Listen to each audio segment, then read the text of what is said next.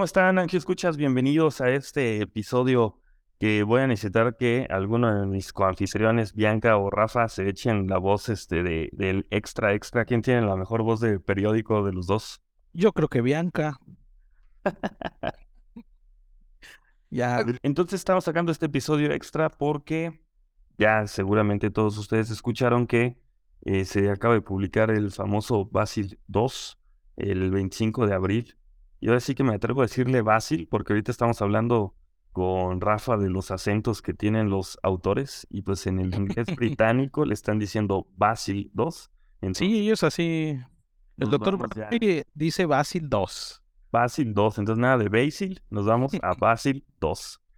Y el título es eh, un bypass de vena eh, o como primera intención contra eh, la mejor terapia endovascular como primera intención de revascularización para pacientes con isquemia crónica que pone en riesgo a la extremidad, que requieren de una revascularización infrapoplítea con o sin afección proximal por debajo de la ingle. Y para eh, pues llevar nuevamente perfusión a la pierna. Eh, básicamente esto es lo que se menciona en el artículo. Está publicado en The Lancet. Vamos a dejar por allí el DOI. Está todavía abierto para que ahorita, pues quien lo quiera descargar. Recuerdo que cuando salió el BEST, sí tenías que registrarte y demás. Este está completamente abierto, entonces no hay problema, nada más hay que entrar y descargar. Y el autor principal, pues es el mismo autor Bradbury, que fue el autor principal de Basil 1 de la Universidad de Birmingham en el Reino Unido y se trata de un estudio abierto, aleatorizado, multicéntrico y de fase 3. Un poco lo que vamos a ir haciendo es que vamos a ir eh, viendo como paso a paso el artículo, lo tenemos por aquí impreso al lado de nosotros, entonces nos vamos a ir eh, por toda la estructura e ir comentando un poco. En cuanto a la introducción, pues no sé si Bianca o Rafael tengan algún comentario en especial, pero realmente pues nos habla un poco de lo que ya sabemos de la isquemia crónica que pone en riesgo a la extremidad, que es una enfermedad severa, de alto riesgo de amputación y alto riesgo de muerte, donde todos los pacientes deben de tener, además de la revascularización, el mejor tratamiento médico y que absolutamente todos los pacientes con este diagnóstico deben de ser considerados a revascularización. Eh, Básicamente sí, de eso, de eso habla, perdón que te interrumpa. No, sí, sí. Este, de... eso, de tal vez la dificultad ¿no? que hay en los vasos tibiales. Sí, yo tengo unas observaciones que me llamaron la atención, sobre todo referente de lo nuevo que salió en el 2, con las bueno, con la principal limitante que tienen el Basil 1, ¿no? Que ahí ponían que una de las principales limitantes era del 1, que ese estudio solamente lo que utilizaron fue una angioplastía simple, por ejemplo, ahí no utilizaron stenting, no, no entraban tanto como el mejor tratamiento endovascular. Y aquí como abren esa ventana, pero también están... Bueno, y es que igual hay que tener en cuenta que el Basil 1 se corrió de 1999 a 2004. Se publicó en 2005, entonces la angioplastía en ese momento era el mejor tratamiento endovascular. No sé si Rodrigo tendrá otra opinión, pero yo creo que en ese momento o para ese tiempo, pues era lo mejor que se podía ofrecer. Mm. Pero sí, este, ya revisando el 2, sí tiene en lo que dices, aquí sí se enfocaron mucho en el mejor tratamiento endovascular disponible a discreción del operador. A ver más adelante, ¿no? Lo único que sí puntualizan ellos es que había disponibilidad de hacer aterectomía, pero no se usó en el estudio. Fue el único, este, la única terapia que no se usó. De resto sí especifican que usaron dragón, eh, balón medicado, estén medicado y estén también. No sé si ustedes han tenido la oportunidad de leer uno que también, no sé por qué le pusieron Basil 2, que fue publicado en el 2016, pero ahí tampoco manejaban ese tipo de terapias y este estudio sí salió ya más reciente. Pues a mí lo que me llama la atención de esto que comentan es que justo cuando mencionan el Basil 1, ellos en la introducción hacen una pequeña diferencia que de entrada es la expectativa de vida, porque en este Basil 2, ahorita que leamos los métodos, lo hicieron, escogieron a todos los pacientes que tuvieran expectativa de vida seis meses y en el Sí. uno a dos años. Entonces ya de ahí de entrada te da una diferencia en los pacientes.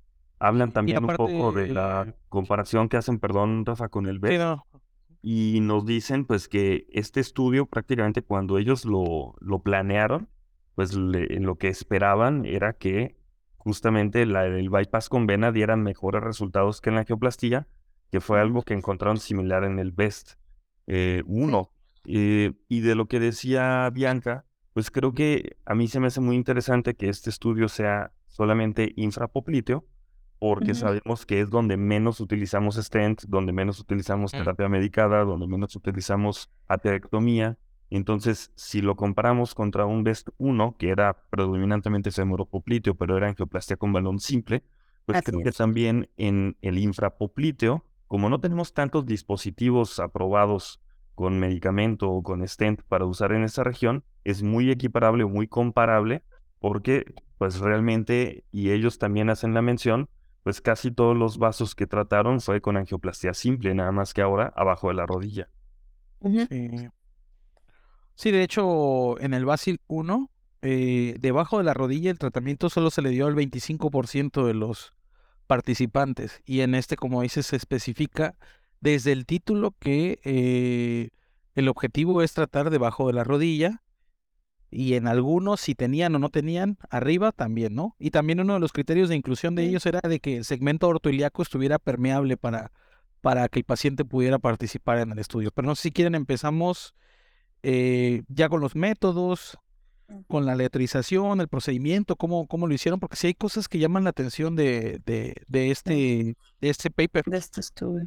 Sí, y antes de pasarnos a los métodos, también eh, comentar que especifican al final de la introducción que también se va a publicar el análisis económico, es decir, Ujú, este Ujú. Basil 2 que vemos es el que nos muestra los resultados clínicos, pero estamos en espera de otro subanálisis de la información, como el de calidad de vida y como el de costos, que seguramente, pues hasta que no integremos todo, no vamos a poder encontrar eh, realmente, eh, pues una conclusión real, ¿no? Creo que este primera publicación del Basil 2 es como, pues una adelantadita de lo que ha mostrado clínicamente, pero definitivamente todavía no un definitivo, ¿no? Sí, esto es la conclusión clínica. Sí, o sea, lo que falta igual pues es las variables económicas, de calidad de vida, que es eh, lo que ya estamos teniendo en cuenta en los últimos años. Eh, porque en el 1, por ejemplo, ahí ya se había definido que el procedimiento quirúrgico co- eh, era tres veces más caro que el endovascular. Y la estancia hospitalaria era mayor, obviamente, en el procedimiento quirúrgico. Entonces, en esos subanálisis que van a salir del Basil 2, pues igual ya integrándolo como dices, vamos a tener una un panorama mejor de, de qué, de qué decisión terapéutica tomar para los pacientes que tenemos nosotros. Sobre la metodología, eh, lo hablaba también el título, ¿no? Es eh, abierto, es decir, tanto el paciente como el operador sabían sobre el estudio. Es un estudio pragmático, es decir, sobre la práctica. Es un estudio con intención de tratar. Esto han hecho mucho énfasis. También vamos a dejar por ahí el enlace al video de la discusión que hace el doctor Bradbury justo después de haberlo presentado en Kering Cross. Y también hay un pequeño video justo en el Kering Cross, entonces les vamos a dejar ahí los dos enlaces, pero hacen mucho énfasis en esto de intención de tratar, es decir, que donde entró el paciente aleatorizado, ahí se va a quedar, ¿no? Entonces, si yo aleatoricé un paciente para vena y al final tuve que hacerlo en endovascular, el paciente se queda en el grupo original. Y esto nos da sobre todo más este pragmatismo, ¿no? Es decir, vamos a ver los resultados reales de la práctica y no eh, un ensayo clínico como tal. De hecho, pues está definido como una cohorte. Este se hizo en 41 unidades del Reino Unido, en un hospital de Suecia y en otro hospital de Dinamarca. Dinamarca. Todos los pacientes incluidos con isquemia crónica que pone en riesgo la extremidad, secundaria a ateromatosis, eh, que requerían una revascularización por debajo de la rodilla, independientemente si necesitaban revascularización en sector femoropopliteo. Como bien decía Rafa, todos los pacientes tenían que tener el aorto ilíaco libre y habíamos hecho también mención de una eh, expectativa de vida de seis meses eh, y hacen el famoso equipoas, que significa que dos especialistas tienen que valorar al paciente. Entonces, uno de estos especialistas es experto en endovascular, otro de estos especialistas es experto en abierto, y los dos tienen que estar de acuerdo con que ese paciente se puede beneficiar de cualquiera de las dos terapias. De cualquier estrategia. Exacto, de cualquier estrategia. Si yo creo que este paciente no tiene vasos para hacerle un bypass, no entra al estudio. También este, especificaban que la pierna que se iba a tratar no tenía que tener ningún procedimiento un año previo antes del, de hacerlo, lo que se fuera a hacer, ¿no? ¿Abierto o endo? Sí, que este a mí me llamó la atención porque eh, normalmente si ya fueron tratados no los incluyen, ¿no?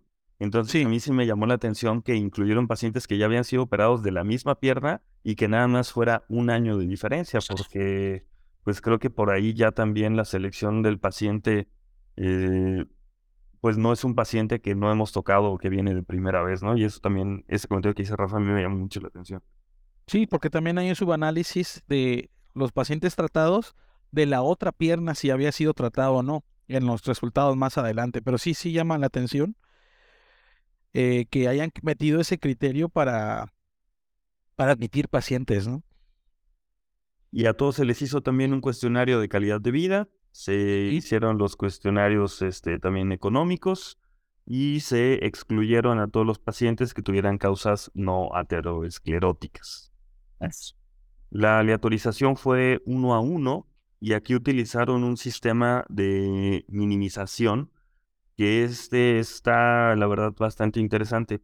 Entonces, lo que te dicen es, para que realmente los dos grupos sean homogéneos, lo que vamos a hacer es que, aunque la aleatorización sea uno a uno, vamos a respetar ciertos criterios para que no haya diferencia entre los dos grupos.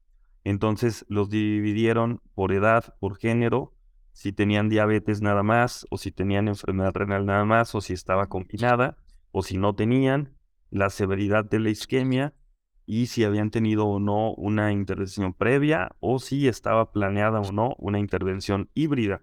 Entonces, ¿qué hicieron? Pues que si de repente yo tengo un paciente con 60 años diabético en el grupo venoso, pues entonces tengo que minimizar colocando un paciente de 60 años diabético ahora en el endovascular para que las dos poblaciones de los dos grupos sean similares. Y la verdad creo que eso le da bastante peso y bastante validez a la selección, ¿no creen? Sí, nada más que más adelante vamos a ver que en la selección ahí haciendo cuentas de cómo distribuyeron los pacientes, por ejemplo, con antecedentes cardiovasculares, sí está un poquito desbalanceado, que digamos. Pero bueno, eso lo vemos más adelantito. Sí, eh, y bueno, en cuanto al procedimiento, eh, básicamente el cirujano o el equipo quirúrgico decidió lo que ellos consideran mejor, es decir, los dejaron trabajar como trabajan de forma habitual.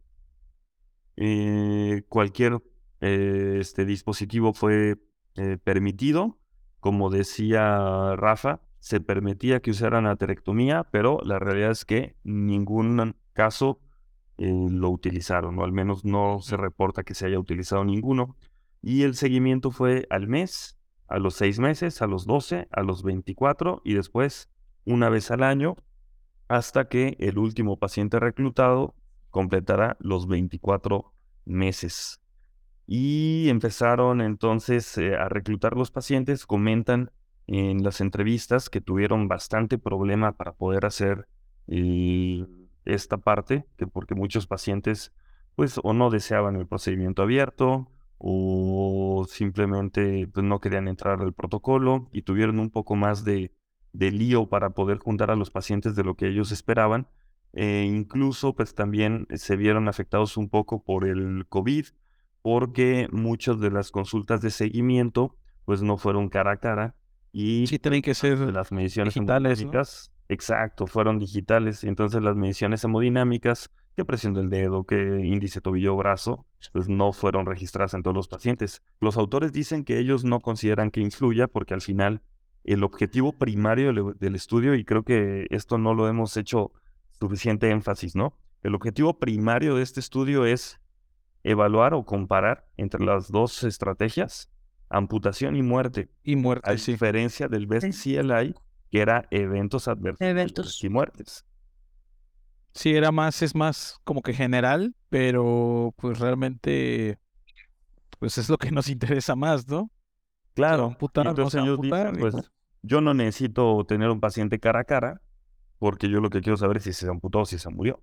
Y pues en ese Exacto. sentido creo que tienen algo de razón. ¿O qué opinan ustedes sobre esto? Yo, yo considero ahí que ahí les, lo que podría influir un poco sería también en, el cuestionario sobre la calidad del paciente. O sea, si no lo están evaluando clínicamente, también sería un poco difícil poder darle un, un, un score como lo, lo más apto al paciente realmente en cuanto a su rehabilitación, que también es un punto importante que no están considerando ahí ya en sí la rehabilitación, sino nada más el tiempo, o sea, el periodo exclusivo de dos, de- del año, los 12 meses, para valorar si el paciente se amputó o no, o si el paciente falleció o no. Sí, esto es cierto.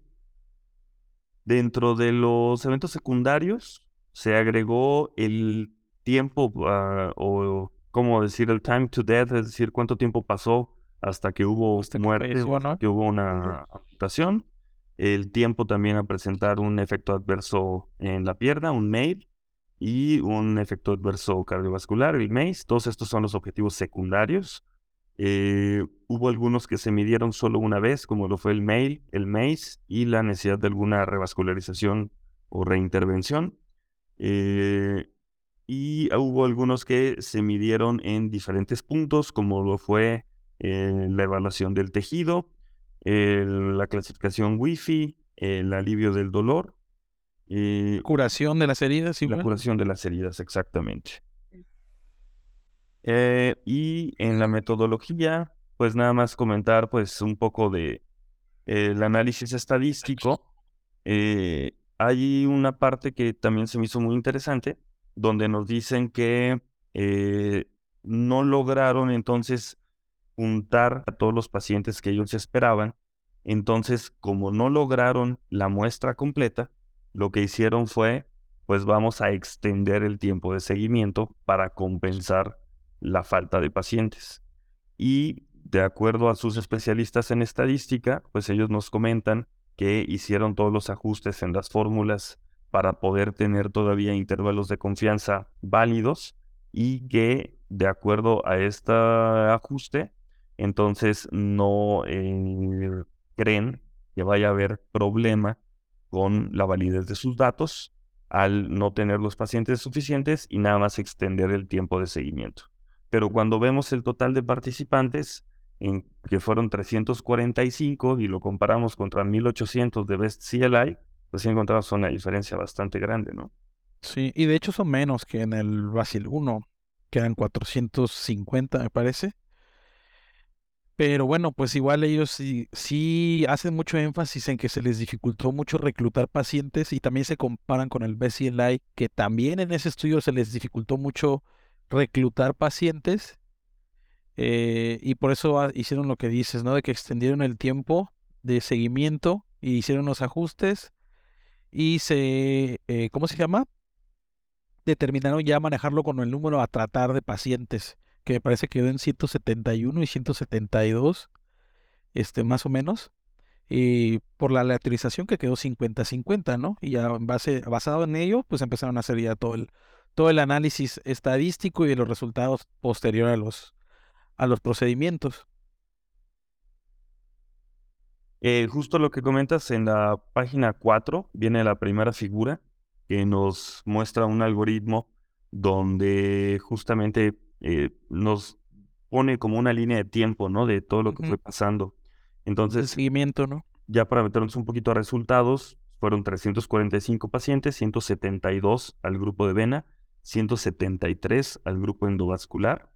De los asignados al grupo de vena, de los 172, 145 fueron tratados con bypass con vena, 12 Ujú. recibieron algún tratamiento alternativo y 15 al final no recibieron tratamiento. Y en los 173 que habían sido asignados al endovascular, 165 si fueron tratados, 6 recibieron un tratamiento alternativo y dos no recibieron tratamiento. Entonces aquí me, me brinca la primera, ¿no? en el grupo de vena de entrada, 15 pacientes no recibieron tratamiento contra dos pacientes del endovascular y no se especifica muy bien por qué habrá sido. Y después nos marcan en los tratamientos eh, tempranos o en el seguimiento al primer mes y ahí es donde se ve la primera diferencia, que en el grupo de las venas hubo 10 pacientes que fallecieron y en el grupo endovascular solamente 5 pacientes que fallecieron. Si bien la, la estadística no fue significativa, pues vemos al menos que sí hubo más mortalidad temprana en el grupo de la vena que en el grupo endovascular. Y después al seguimiento a seis meses, más o menos se mantiene mm, similar. Fallecieron ocho pacientes para la vena, seis pacientes para el endovascular. Al año fallecieron ahora cinco pacientes para la vena y, caso contrario, a los 12 meses fallecieron 11 pacientes para el endovascular, invirtiéndose un poco, encontrando tal vez un poco más de mortalidad intermedia en el grupo endovascular. Y después ya a lo, al seguimiento de 24 meses encontraron una mortalidad nuevamente ligeramente mayor para la vena, con 16 pacientes contra 12 pacientes del endovascular. Y es otro de los comentarios que hacía el doctor Bradbury que ellos esperaban antes del artículo encontrar una mortalidad más importante en el grupo de la vena eh, temprana, por ser una cirugía considerada de mayor riesgo, pero que a largo plazo la mortalidad fuera mayor en el grupo endovascular y al final no fue así. Y aquí es creo que donde empieza toda la controversia y me gustaría escuchar sus opiniones. A mí también me llama la atención precisamente este, estos resultados que se encuentran, ya que retomando un poco en el Basil 1, donde empezaba la divergente sobre la expectativa de vida, principalmente unos, un criterio importante en este grupo de pacientes que se sometían a cualquier tipo de estrategia, ya fuera endovascular o abierta, entonces habría que ver realmente eh, cuáles eran principalmente las comorbilidades, ya que pues diabéticos, este, enfermedad renal, realmente si presentaban alguna de las dos o las dos, o qué tan severa era la, la, la isquemia en este grupo de pacientes para ver si realmente influyó en la mortalidad que presentaron dentro de este periodo. No sé si Mira, yo, si aquí, aquí tengo yo los datos, por ejemplo, en el número a tratar que ellos tenían, diabéticos habían quedado un 68% eh, este, en, o sea, del grupo quirúrgico 68% eran diabéticos y del grupo endo 69%. Eh, enfermedad renal crónica 34% en el grupo quirúrgico la tenían y en el grupo endo 35%. Dolor en reposo 13% y en el grupo endo 11%. Y pérdida de tejido 23% en el grupo quirúrgico y en el grupo endo 18%. En donde sí había una diferencia eran los pacientes cardiovasculares, porque ellos los habían este, dividido, ¿no? De que se habían tenido un stroke previo, se habían tenido un infarto previo, angina previa, eh, alguna angioplastía o, alguna intervención coronaria previa, así lo habían dividido y ya haciendo la sumatoria nos quedan que, que 78% de los pacientes quirúrgicos habían estado ya en este grupo en cualquiera de estas, eh, stroke previo, infarto previo, eh, eh, coronariopatía previa, angina, etcétera, ¿no? Y en el grupo endo 53%, era donde había diferencia. Entonces, sí llama la atención eh, cómo se comportó lo que es las defunciones en el estudio donde sí es que es muy claro es que en el grupo quirúrgico pues hubo más muertes de origen cardiovascular, pero pues también obviamente tenían más carga cardiovascular este grupo. Pero que en el resto de los periodos se haya mantenido así, no haya habido tanta diferencia, sí llama la atención. Yo creo que tiene mucho que ver lo que dijiste de la expectativa de vida y que estos son pacientes, ya sabemos que el paciente que tiene una isquemia crónica que amenaza la extremidad es un paciente grave por donde se le vea. O sea, ya es un paciente que tiene una afección distal y si tiene una afección distal, muy probablemente tiene una afección coronaria y también probablemente tenga enfermedad renal crónica, diabetes concomitante y más comórbidos. Entonces, sí es un paciente muy delicado. Yo creo que es un punto importante y cómo se comportó lo que es el, la mortalidad sí llama la atención que no haya sido tan marcado hacia lo, hacia lo quirúrgico al principio y que en el endovascular se haya mantenido bastante estable en el seguimiento. Eh, sí tiene mucho que ver el tipo de pacientes. Yo creo que definitivamente el, este tipo de pacientes y sobre todo la zona que ellos decidieron tratar, que era la infrapoplitea, yo creo que son los pacientes más desafiantes para nosotros como cirujanos vasculares y que no se deben de ver solamente por el cirujano vascular. O sea, hay que tener un equipo atrás, un cardiólogo, un internista, un equipo de terapia intensiva en el caso de que se requiera, rehabilitadores, como tú dijiste hace rato, son muchas cosas. Y ahí también ellos señalaban que habían tenido muertes de causa multifactorial, no solamente una causa. Pues aquí es creo que donde está una de las mayores controversias. Esta pregunta se la hacían también eh, directamente al doctor Bradbury y ellos eh, lo amortiguan con el tema de la minimización de en el momento de la aleatorización, donde comentan que pues, realmente eh, los grupos son lo más homogéneos posibles y al final en la conclusión pues dicen que aumenta prácticamente un tercio el riesgo de muerte en el grupo venoso contra el grupo endovascular y que la conclusión que ellos hacen es que aun si fueran unos grupos ligeramente más similares, ellos todavía creen que aún así el grupo eh, venoso hubiera tenido más mortalidad, pero bueno, pues creo que esto es un tema que se va a estar discutiendo por mucho, mucho tiempo y, y vamos a ir cada vez encontrando más respuestas. Pero de esto a mí me llama mucho la atención otro punto que también ha sido de gran debate, porque 91% en ambos grupos de los participantes fueron de raza blanca. Entonces, ya de entrada ahí también, pues, estamos hablando de un grupo de pacientes que no es tal vez representativo de una población mundial y que tal vez nosotros acá en México, pues, no podamos aplicar completamente porque, pues, 91% de participantes de raza blanca sí es algo, pues, muy, muy único, ¿no? En este estudio. Que también fue, fue, una pregunta que se abordó ahí en Sharing Cross, ¿no? Exactamente. Bueno, para continuar entonces, eh, hablábamos ya un poco, estamos empezando a hablar de los resultados y hablábamos ya más o menos de las características de los dos grupos. Eh, a ver, perdón, espérenme, ya me perdí un poquito. Ah, es que ya tengo que cambiar de página. Bueno, eh, otro de los puntos, aparte de la raza, fue la prevalencia de hombres, porque 81% de los participantes fueron hombres y solo 19% fueron mujeres. Entonces, pues también hay una disparidad que es mayor a lo que habitualmente se maneja en la prevalencia. Sabemos que afecta más a los hombres, pero no tampoco a un 80-20, ¿no? Y la media de edad, 72 años. 72. Creo que no hay conflicto. es una edad que vemos de forma frecuente.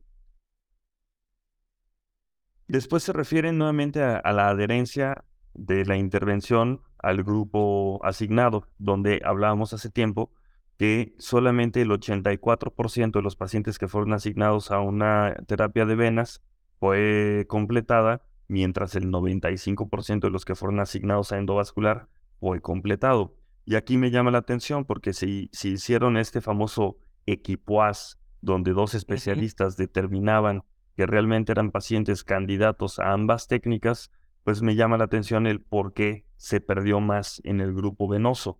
No sé si haya sido de entonces tal vez alguna falla en la determinación hacia qué grupo van, porque, como comentábamos más atrás, no adentran mucho a esto pero creo que donde también va a ser uno de los puntos de más controversia y que vamos a estar escuchando esta discusión durante más años es en la proporción de la especialidad que hizo el tratamiento. Porque 84% de los pacientes tratados de forma endovascular fueron tratados por radiólogos intervencionistas, mientras que en BEST solamente fue 12%. Entonces, ¿qué está pasando? Pues que ya están diciendo algunos, ¿no? Pues lo que pasa es que BEST tuvo peores resultados porque no lo hicieron los radiólogos y lo hicieron los cirujanos vasculares. Y en cambio los americanos están diciendo, bueno, pues es que más bien no es sus cirujanos vasculares no están tan capacitados y por eso tuvieron peores resultados. Y entonces eh, está empezando a ver hasta esta lucha de especialidades, ¿no? A, a raíz de este artículo. Sí. Ahí entra la disyuntiva. Pues yo la verdad, este, lo que, lo que he leído y demás, no creo que sea por una falta de capacidad de los profesionales, por ejemplo, en BEST, que muchos eran cirujanos vasculares, y aquí que la gran mayoría son radiólogos intervencionistas. Yo no creo que vaya por esa parte. Yo, por ejemplo, sí, los estudios sí tienen diferencias. Aquí se especifica que la zona que se iba a tratar era debajo de la rodilla. Yo no me gustaría meterme en ese tema porque creo que es un tema que puede sacar muchas ampollas a mucha gente. Eh, aquí en México, quienes llevan la mano con el tratamiento endovascular eh, de problemas circulatorios, pues ese cirujano vascular, ¿no? Aquí no, aquí no, no lo ve el, el, radiólogo intervencionista, pero en países, por ejemplo, en Europa, en Estados Unidos, pues hay cardiólogos que se han dedicado exclusivamente al rescate de la extremidad, como el doctor Mustafa y otros, ¿no? Entonces sí hay expertos que no son angiólogos y cirujanos vasculares también en otras partes del mundo. Entonces yo creo que no me gustaría decir que es por falta de capacidad, ni mucho menos, este, yo más bien le voy al, al, a la zona donde se trabajó, porque sí es, muy diferente. Al segmento. Sí, de hecho, claro. Eh, tanto en Europa como en Estados Unidos, radiointervención es quien más procedimientos de revascularización endovascular hace. O sea, México queda fuera de plano porque pues aquí todo lo, lo hacemos nosotros, tanto lo abierto como lo endo, pero ellos no deberían de entrar tanto esa, esa cuestión de si fue porque lo hizo el, el cirujano vascular o el, o el radiointervencionista porque ellos están capacitados para eso. Y, también hubo mucha variabilidad en el BEST, ¿eh? en, en el tipo de procedimiento endovascular que se hacía, ¿eh? Creo o sea, que nos va a tocar hacer un episodio comparándolo. Sí, eso da para. Porque hay muchísimo, por ejemplo, también en el BEST, el sector este, infrapopliteo, creo que fueron ciento y algo pacientes. Entonces. De hecho, sí sería eh bueno hacer como un versus del BEST con el, con el Basil, porque también hay muchos criterios que fueron diferentes. Pues sí, que los angioscuchas nos dejen sus, sus dudas, ¿no? Para ir preparando ese episodio. Sí, va a estar bueno el round. y ya metiéndonos entonces a objetivos primarios y secundarios, entonces nos vamos con el principal, que es amputación o muerte.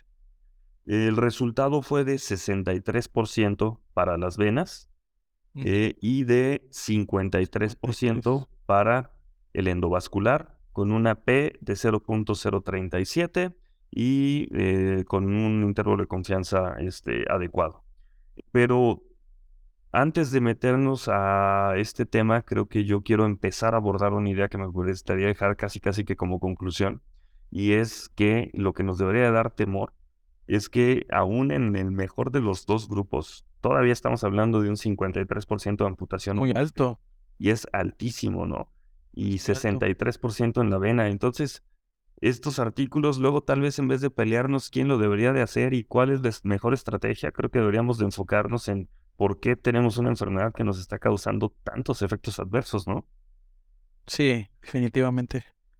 Pero bueno, entonces encontraron una P significativa, mayor mortalidad y amputación para vena. Que esto es algo que también vamos a tocar más adelante, porque incluso en las conclusiones mencionan que al retirar los de muerte, pues ya tal vez no haya tanta diferencia entre las piernas. Es decir, muchos pacientes ya no se pudo ver realmente el resultado de amputación porque murieron. Entonces aquí eh, yo es algo que a mí siempre me ha causado conflicto y que lo he visto yo en mi práctica cuando le dices a los pacientes, esta es una enfermedad grave que tiene un pronóstico de 50% de amputación o muerte en los próximos 2 a 5 años. Y entonces un paciente una vez me dijo, oye doctor, pues es que es muy diferente que me diga que tengo 50% de riesgo de amputación y que me diga que tengo 50% de riesgo de muerte. O sea, yo puedo aceptar 50% de riesgo de amputación, pero pues 50% de riesgo de muerte ya es como otra historia. Entonces, ¿realmente deberíamos de estar juntándolo como un objetivo primario, amputación o muerte? ¿Qué opinan ustedes de que deberíamos de hacer un objetivo solo para amputación y tal vez otro objetivo solo para muerte? Sí, definitivamente, porque también hay que tener en cuenta lo que dices. Eh, la parte emocional y la parte empática para el paciente es muy importante y no solamente los podemos reducir a un número eh, como amputación y muerte, con el mismo objetivo primario, ¿no? Yo creo que sí valdría la pena el subanálisis. Eh, con nuevos estudios, pues me parece que iba, a empezar ya el, el Basil 3. Este. Y, y ver esa parte, ¿no? Y lo que dices del, de la mortalidad, o sea, que los dos resultados sean tan altos, tan, tan arriba del 50%, todavía sigue siendo preocupante. Pero bueno, la enfermedad es este. Mira, y si nos vamos directo a muerte, ya que estamos hablando de muerte, tal cual, 45% en endovascular y 53% en vena. No es muy alto. O sea, eh, lo que hemos hablado una y otra vez, ¿no? Que esta es una enfermedad que debería de darnos más miedo que el cáncer, ¿no? Y yo desconozco, la verdad, porque no he leído artículos de cardio, este, ¿cómo estarán en cardio? O sea, en lo coronario, ¿también tendrán estos números? Porque estos números, mm, sí, o sea, no quiero sonar catastrofista, pero sí es muy alto. La mitad, que la mitad de los pacientes en un seguimiento eh, fallezcan, eh, eh, se me hace demasiado. Pero bueno, la enfermedad tiene su grado de severidad, como ya se había dicho, y, y, es este, o sea, básicamente se afecta, está afectado todo el cuerpo, ¿no? Entonces no, no podemos quedarnos como, como únicos tratantes de este tipo de pacientes. Sí, sobre todo porque recordemos que per se esta enfermedad es una etapa final sí, de ya un proceso que tiene años, ¿no? Entonces, precisamente eso, o sea, por ende el paciente ya tiene más de un 70% incluso de sufrir un infarto en el primer año, después de que empieza con una necrosis ya a nivel distal, o sea, periférico. Entonces, con o sin amputación, o sea, la mortalidad sigue siendo elevada. Y ya eh, me voy a pasar a lo que tocaba de amputación mayor, es donde no hay realmente tanta diferencia. 20% en el grupo de venas contra 18% en el grupo endovascular. Pero el tiempo libre de amputación es donde sí fue mayor. mayor diferencia porque en las venas fue de tres, de tres años. Y, Casi un año, ¿no? Eh, 3.3 creo que, que refieren. Y endo fue 4.4. Y 4.4 para endovascular. Entonces, ah, sí, claro, diferencia de un año exactamente. Es decir, un año más de tiempo libre de amputación al haber sido sometido a un procedimiento endovascular que al haber sido sometido a un bypass con vena. Entonces, si bien la proporción no es tan distinta, 20 para venas contra 18 contra endovascular, el que fue sometido a endovascular sí tuvo mayor tiempo libre de amputación. Y creo que esto, pues, también es importante porque no es solamente perdió o no perdió la pierna, sino cuánto tiempo le fue efectiva la cirugía, ¿no? Gracias. Y en el uso de analgésicos eh, fue muy similar. Eh, para los dos grupos, incluso a largo plazo fue un poco menor para la vena que para el endovascular. Los efectos adversos tanto MAIL como MACE fueron similares, 41 para venas en MAIL y 45 para endovascular, y 40 en venas para MACE y 42 para el endovascular. Eh, y la reintervención. Este es un punto que sí coincide con el BEST. Y entonces creo que aquí es donde viene una de las mayores diferencias, porque en BEST uno de los objetivos primarios era también en la reintervención. Entonces acá lo quitan dentro de los objetivos primarios y fue 5% de reintervención para venas contra 19% de reintervención en endovascular. Entonces, pues sí hay mucha más reintervención en el grupo endovascular y esto es algo que pues creo que ya sabíamos, hemos estado platicando desde hace mucho tiempo. Normalmente el paciente que pasa cateterismo eh, necesita más procedimientos. Y algo que quiero aterrizar con esta idea es que, pues si yo tengo un paciente que tal vez al año y medio o a los dos años le hice una nueva reintervención, esto tal vez me pueda permitir tener ese año extra de tiempo libre de amputación, ¿no? Claro, y sobre todo porque, bueno, no sé si ya vayamos a entrar en la parte de los costos, eso es algo que también quería tocar, porque ellos al no meter las reintervenciones, lo están dejando estrictamente en el año de seguimiento de si hubo o no estos, estos efectos. Ellos nada más estaban entrando un solo radiointervencionista a hacer el procedimiento, considerando que utilizaban solamente anestesia local y comparándolo con lo que sí hubo de costos en que cuando era cirugía abierta, o sea, ya un bypass entraba de uno a dos cirujanos, más, más el, el, anestesiólogo. Y precisamente esa parte de las reintervenciones donde también ya queda el rango fuera de los costos que no se incluyeron, contemplando que los costos de cirugía abierta pues se elevan obviamente. Sí, el tema de esperar el artículo de costos, la verdad, creo que me tiene bien emocionado, porque hablaba hace rato Rafa, ¿no? Que en el Basil 1 nos decían, ah, pues es que es más caro hacer la cirugía abierta que hacer la endovascular. Pero entonces, si tomamos en cuenta las reintervenciones, ¿realmente será más caro o no será más caro? Entonces, Así es. eh, estaba escuchando al doctor Bradbury que decía que ellos tienen que someter esos resultados ya en el mes de junio entonces que esperan que pues prácticamente para mediados de este año ya podamos empezar a ver estos resultados, que creo que todos estamos como bien emocionados de verlos. Va a ser muy interesante. Porque ahora si lo aterrizamos a nuestro país, pues la verdad es que si es más caro, al menos en el medio privado, un paciente endovascular que un paciente este, con bypass. No, y en la institución también, y lo digo abiertamente porque yo cuando estoy haciendo mi tesis pedí una lista de los procedimientos y más o menos cuánto es el costo.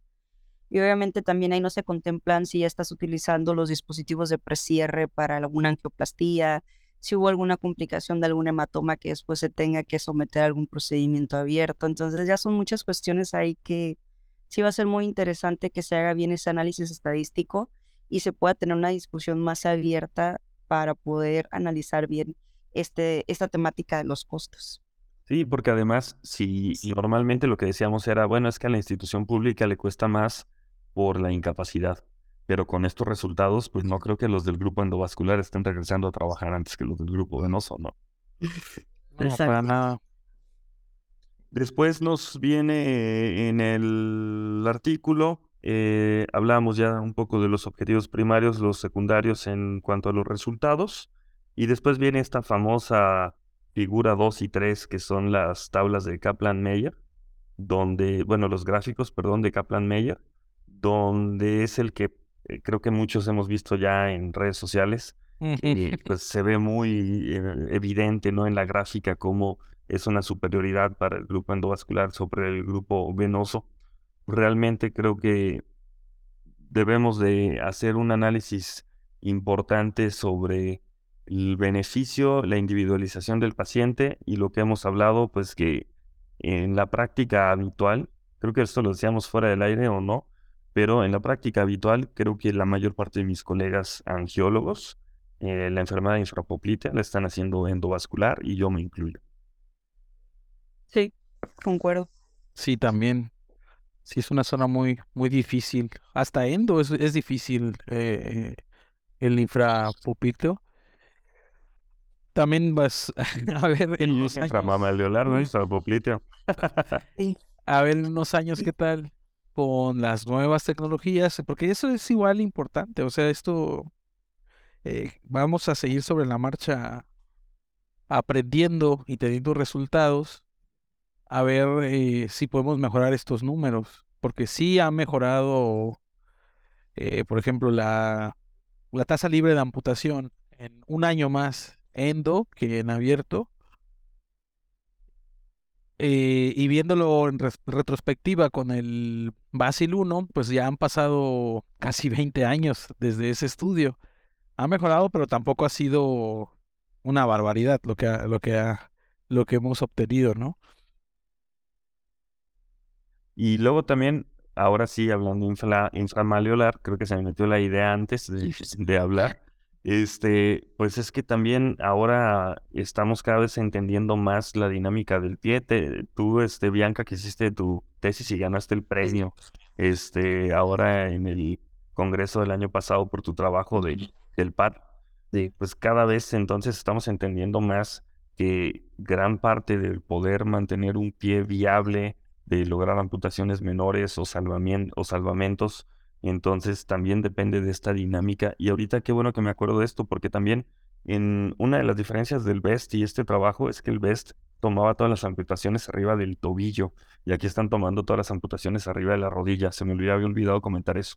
Pero Bianca, tú que tienes mucha experiencia entonces ahí con Pat, eh, pues igual esto es otra parte que no ha sido incluida en estos protocolos y crees que pueda cambiar los resultados si lo incluyéramos. Sí, claro. De hecho, es una de las principales preguntas que yo tuve con, con Jill cuando empezaba a hacer este estudio. Entonces, principalmente porque no hay artículos donde se tengan resultados claros en pacientes que ya hubiesen sido revascularizados previamente. O sea, ¿qué tan, qué tan confiable es PAT en este grupo de pacientes? Yo, en lo particular, en mi estudio, excluí los pacientes que ya habían tenido un procedimiento de revascularización previo. Entonces, ya previo, ya eh, una de las cuestiones que se trató con ella es que próximamente van a salir artículos donde ya se tengan resultados en este grupo de pacientes y obviamente la intención de continuar este estudio donde ya se tengan estudios multicéntricos para poder tener una estadística más concreta y sobre todo en nuestra población, porque volviendo, o sea, nuestra demografía no es igual que la anglosajona. Y la diabetes, las enfermedades, las comorbilidades que tenemos aquí, por lo general en aquellos pacientes es una o dos enfermedades, acá son cardiópatas, son nefrópatas, son diabéticos, entonces yo creo que también cambia ahí toda la situación en nuestro grupo de pacientes en específico y sí va a ser algo muy bueno continuar con este estudio, claro que, que vale la pena. Ya entrándonos a la discusión, también hacen mucho énfasis en el hablar que no están ellos hablando de una técnica, sino de una estrategia. Entonces nos dicen, porque una estrategia es, pues yo puedo planear que un paciente vaya a vena y que en el momento que le quito la vena la veo que estaba esclerosada, aunque en el ultrasonido se veía bien, ¿no? Eh, una de las invitaciones que también hace este grupo es a hacer las evaluaciones rutinarias de las venas y que sea como parte del protocolo preoperatorio en todos los pacientes que pasan a una revascularización.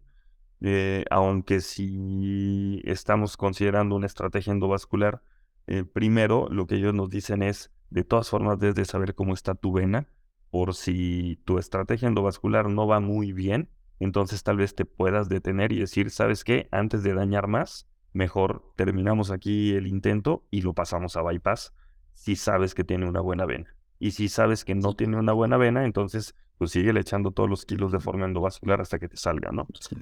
Claro. Ahí para mí es importante donde es, aquí es la cuestión donde entra el laboratorio vascular, ¿no? Sobre todo cómo abordas tú a tu paciente todo el protocolo prequirúrgico, que muchas veces es tan importante como el transoperatorio y el posoperatorio. Entonces, si hay que hacer un buen rastreo, principalmente descartar que el conducto no esté trombosado, o sea, que esté permeable, que tenga un buen diámetro y todas esas cuestiones que te van a ahorrar tiempo, te van a disminuir el tiempo quirúrgico, la anestesia y toda la morbilidad que le aumentas al paciente, ¿no? Al hacer algo más invasivo, que al final no te va a obtener ningún beneficio si no vas a tener un conducto viable. Sí, completamente de acuerdo. Eh, y ahora sí ya me adentro, perdona la discusión. Entonces nos dicen que la estrategia de bypass con vena eh, fue asociada a un mayor número de amputación o muerte por cualquier causa comparado con una estrategia endovascular. Pero aquí es donde viene uno de los puntos que yo considero que me han movido más, ¿no? La diferencia en el sobrevivir libre de amputación fue principalmente por menor número de muertes en el grupo endovascular.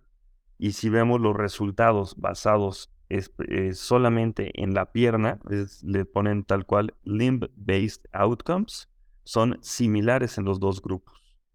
Eh, y e incluso a los 30 días, la morbimortalidad no tiene diferencia significativa en los dos grupos. Entonces, eh, nuevamente esto es lo que a mí me llama mucha la atención, ¿no? O sea, te dicen, bueno, pues es que ya cuando ves solo la pierna, no hay diferencia. Es cuando ves la muerte cuando hay diferencia.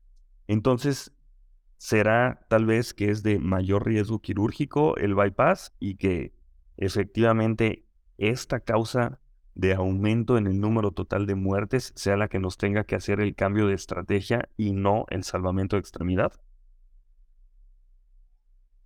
Es algo muy importante valorar porque no sé si recuerden también con los primeros estudios que empezaban a hacerse sobre IVAR versus la cirugía abierta, donde en los primeros 30 días obviamente había un cambio que no era muy significativo, pero conforme fueron ampliando los estudios hasta 5 años, dijeron, ok, bueno, tenemos que valorar que tuvimos un mayor número de muertes teniendo una terapia endovascular versus una abierta. Entonces yo creo que sería más o menos transpolar lo mismo, o sea, aumentar el tiempo de vigilancia en estos pacientes para ver realmente qué va a ser lo principal que vamos a valorar. Obviamente, pues no vamos a tener una pierna sin un, sin un paciente vivo, entonces obviamente el riesgo de muerte es un punto muy importante a valorar. Y yo creo que se debería analizar aparte el riesgo de muerte eh, porque es muy extenso en estos pacientes, o sea, tienen muchas comorbilidades. Eh, tienen afección coronaria, tienen afección ya en, en, en vasos cerebrales, distal, enfermedad renal crónica, o sea, son pacientes muy complicados, entonces el, el abordaje multidisciplinario es, fundamental. Bueno, Pero sí, yo creo que se debería hacer el análisis separado, como dijiste. Ahora me voy rápido porque se nos está acabando el tiempo. Eh, dentro de la discusión tocan muchos temas de los que ya hemos hablado tocan de lograr que lleguen los pacientes, de que muchos pacientes ya necesitan insulina, muchos pacientes ya tienen pérdida de tejido, 90%, muchos pacientes siguen fumando, eh, las oportunidades que se pierden en primer nivel y en la atención pública de referir a los pacientes a tiempo, la diferencia de los segmentos tratados en el BASIL 1 y en el BASIL 2, los conflictos encontrados con el BEST CLI, eh, son realmente puntos que vienen en la discusión que son muy similares a lo que ya hemos platicado durante este episodio. Eh, la limitante principal, que es el número de participantes que no se logró, y creo que este va a ser la mayor crítica a este trabajo a lo largo del tiempo, y también el hecho de la raza y de que está hecho nada más principalmente en Reino Unido. Digo, incluyeron un hospital de Suecia y un hospital de Dinamarca, pero el estudio BEST fue tal vez un poco más diverso en comparación a este. Eh, entonces, eh, uno de los puntos que nos mencionan es, hay que esperar entonces porque afortunadamente ya se anunció que los dos grupos, el grupo Basil 2 y el grupo BEST, van a compartir información y con la información de los dos trabajos publicarán posteriormente un metaanálisis, que este metaanálisis entonces creo que va a ser el que realmente ya nos libre de muchas dudas y el que vamos a estar esperando entonces con ansias. Pero antes de despedirnos, me gustaría hacerles la pregunta, eh, Bianca, Rafa, ustedes para el segmento infrapopliteo, entonces ya viendo los resultados de estos dos trabajos, ¿siguen endovascular first o vena primero? Yo creo que... Ajá, yo en lo personal, este artículo me deja principalmente más dudas que, que respuestas y yo en lo particular voy, no, o sea, voy a seguir individualizando a mis pacientes, o sea, no puedes generalizar y decir, le voy a ofrecer a todos primero endo o primero cirugía. Creo que dependiendo de las comorbilidades del segmento o si ya hay una enfermedad multinivel, porque también, o sea, hasta en un 25% esta enfermedad puede ser de manera bilateral. Entonces también es una parte importante que no vamos a tratar las dos, o sea, sería realmente raro tratar las dos al mismo tiempo, sino decidir clínicamente cuál, cuál es la que amerita primero la cirugía o no, y en base a eso ya tomar una decisión. Entonces, yo estoy ansiosa por, por ver el resultado de ese metaanálisis, pero para mí sí es muy importante que se siga individualizando a cada paciente en base a todo el campo clínico y ya todo lo que tengas a la mano, tanto gabinete, estudios de laboratorio, y en base a eso tomar una decisión. Yo creo que igual individualizar todos los pacientes nos deja más información este estudio de cosas que ya sabíamos, pero que ya eh, pues tenemos todavía más datos para darle información al paciente cuando lleguen con este tipo de enfermedades, que esta enfermedad no se acaba, no se cura, eh, es una etapa terminal de un proceso que llevó años, como bien dijo Bianca hace rato, eh, y basados en eso y en el tipo de pacientes que tengamos, en anatomía, eh, si tiene una enfermedad multinivel o no, si es una lesión única o no, si tiene mucha pérdida de tejido, etcétera, individualizar el caso, darle las mejores este, oportunidades, trabajar con las mejores herramientas. Por lo menos en este estudio sabemos que se usó ya eh, balones medicados, estén liberadores de medicamento en el segmento infrapopliteo eh, faltaría ver ese subanálisis, pero bueno, ya, ya se nos menciona en el, en el artículo que sí se usó. Entonces, pues por lo menos ahí podemos saber que ya tenemos más herramientas a nuestra disposición para usar y pues para darle a nuestro paciente una oportunidad de conservar su pierna y pues evidentemente también eh, la vida, ¿no? Pero sí, yo creo que lo fundamental va a seguir siendo individualizar los casos, esperar más información. Afortunadamente ya tenemos mucha para trabajar, pero pues nos falta todavía un buen tramo que recorrer. Sí, mi conclusión sería, creo que más que estar peleándonos, bueno, no sé si peleándonos, pero discutiendo si hacer endovascular o vena primero, deberíamos estar alarmándonos por los grandes números de muerte que causa esta enfermedad y deberíamos hacer estos trabajos una invitación a trabajar con los primeros niveles en una referencia más temprana antes que una discusión sobre qué técnica es la que vamos a preferir. Se nos va el tiempo. Quiero agradecer entonces a nuestros anfitriones Bianco Ochoa y Rafael Novelo por haber este, participado en este eh, trabajo que salió express. Y extra, extra. Extra, extra. Entonces no queríamos dejarlos sin la información más actualizada y nuevamente pues gracias a todos los escuchas y nos escuchamos en el próximo episodio. No olviden compartir en redes sociales, en grupos de WhatsApp y a todos sus seres queridos. Muchas gracias. Nos vemos. Gracias por la invitación. Hasta luego.